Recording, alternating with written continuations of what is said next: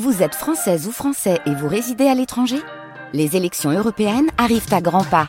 Rendez-vous le dimanche 9 juin pour élire les représentants français au Parlement européen.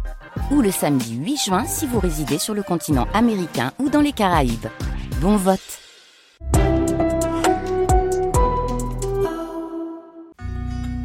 12 janvier 2003.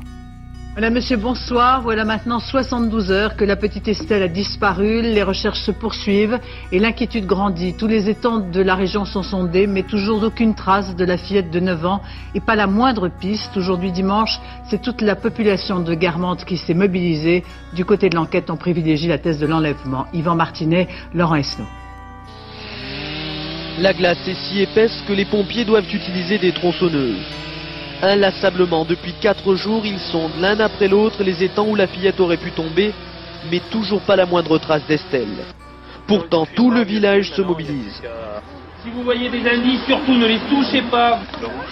Ce dimanche, les habitants de Guermantes et ses environs l'ont passé à faire des battues, à inspecter chaque recoin à la recherche de l'enfant. Estelle, disparue. Chapitre 8 Une famille debout. Deuxième épisode. On s'est rencontrés en janvier dernier à Guermantes. Cette journée-là, vous vous en souvenez comment vous l'avez vécue? J'y étais jamais allée avant qu'Estelle ait disparu. Mais après, je pense que ça a été de toute façon la réunion euh, annuelle. Donc je pense que Guermantes, pour moi, ça n'est que ça. Ça n'est que Estelle. Enfin, c'est vraiment associé à elle. Et et à rien d'autre. Estelle, la demi-sœur d'Estelle Mouzin. Donc c'est toujours le même. Euh, c'est comme un pèlerinage aussi un peu d'aller là-bas. Je pense que c'est une réunion qui a été différente, qui s'est inscrite aussi moi dans des souvenirs d'enfants. Donc c'est. J'ai grandi avec des images différentes de Guermantes, avec euh, des gens différents aussi qu'on croise et, et, ceux qui restent et ceux qui sont là tous les ans. Donc euh, voilà, je pense que Guermantes pour moi c'est. C'est Estelle, c'est sa disparition. Faisons un flashback. Vous avez vécu quelques mois avec Estelle Mouzin, avec Eric, donc son père, Dominique, votre mère. Ils se sont installés ensemble euh, un an. C'était quoi les rapports euh, avec Eric avant la disparition d'Estelle? Euh, Je sais pas, je pense que c'est. Je me souviens de quelqu'un de drôle. Mais en fait, c'est compliqué parce que je pense que je l'associe à. C'est difficile de se souvenir vraiment comment il était avant. Je pense que je serais toujours dans la comparaison un peu comparée à maintenant. Enfin, en comparaison, un an, c'est rien comparé à toutes les années après où on a vécu ensemble. Donc, euh, je me souviens de quelqu'un, en tout cas, plus drôle, plus sensible que maintenant. Après. Euh,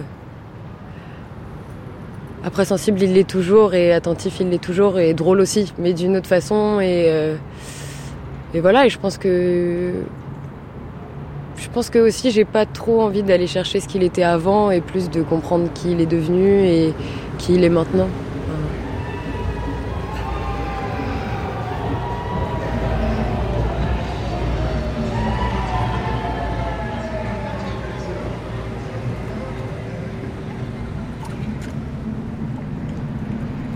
Regard sur Dominique avec Eric je me souviens qu'au départ c'était compliqué. Enfin, je pense que moi j'avais l'image de.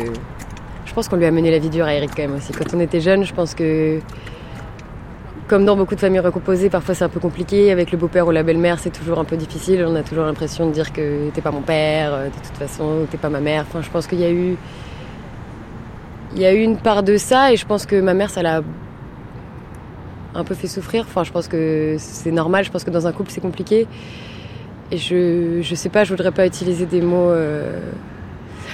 Je pense que. Ils ont été d'une force incroyable et je pense qu'ils se sont énormément complétés.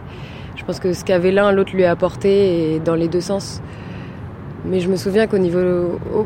Pas très longtemps après la disparition d'Estelle, je. Je crois avoir senti que.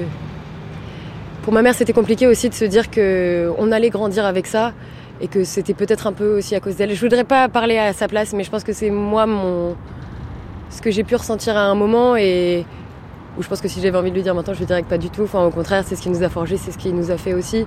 Et je pense qu'ils ont surmonté énormément de choses, énormément de choses que nous, dont nous on a été épargnés ou en tout cas on, dont on n'a pas eu conscience à ce moment-là. Enfin, je pense que c'est j'ai un respect mais inimaginable pour ma mère et pour Eric. Enfin, je pense que pour les deux, c'est des personnes mais tellement fortes et qui le montrent d'une façon complètement différente. Je pense que ma mère est beaucoup plus dans la douceur et, Eric, je pense, apporte aussi une certaine forme de de cadre et de, stature à, à, ma mère. Et je pense que si l'un et l'autre, ils n'avaient pas été là, les deux, à ce moment-là, je suis pas du tout sûre qu'on euh, en serait là aujourd'hui. Enfin, c'est évident et je pense qu'ils se seraient pas construits de la même façon. Enfin, je, je sais pas, mais, euh, mais je pense qu'en tout cas, ils se sont énormément apportés.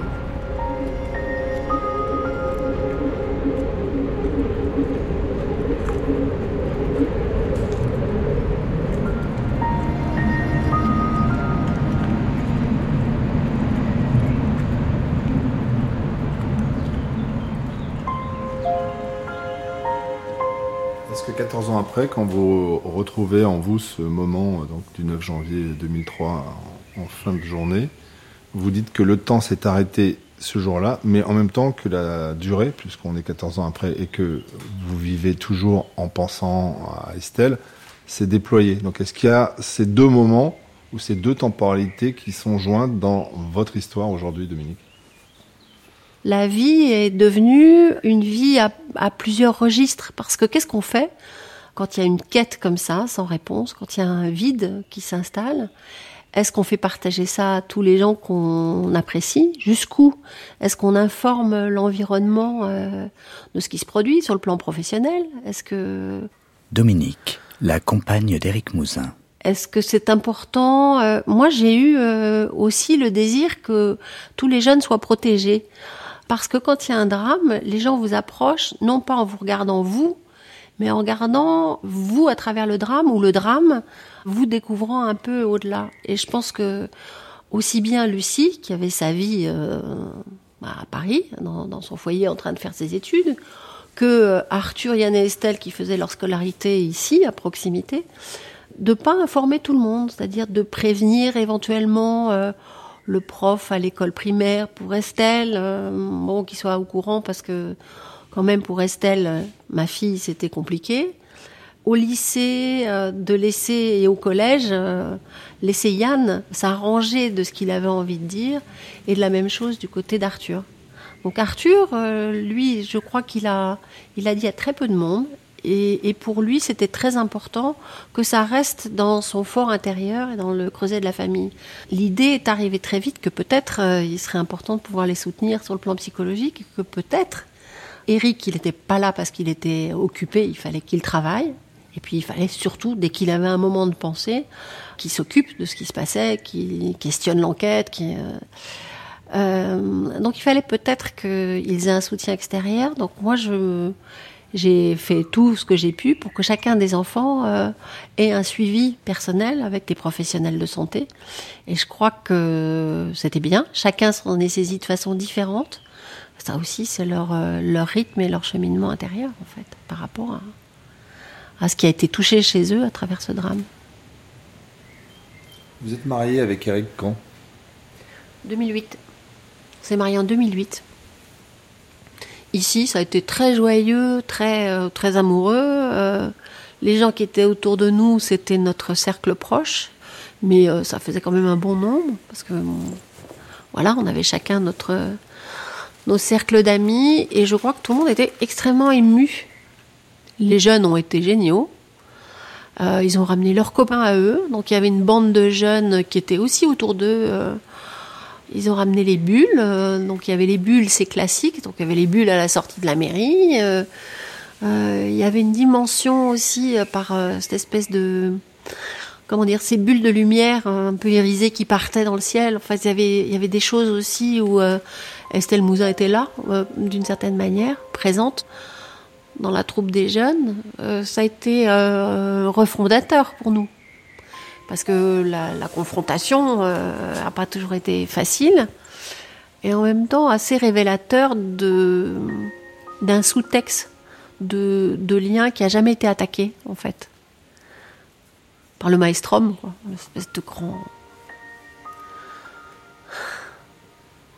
vide qui pouvait aspirer hein, beaucoup, de, choses, beaucoup de vitalité. À demain pour la suite du récit proposé par Michel Pomared et Jean-Philippe Navarre, Estelle disparue.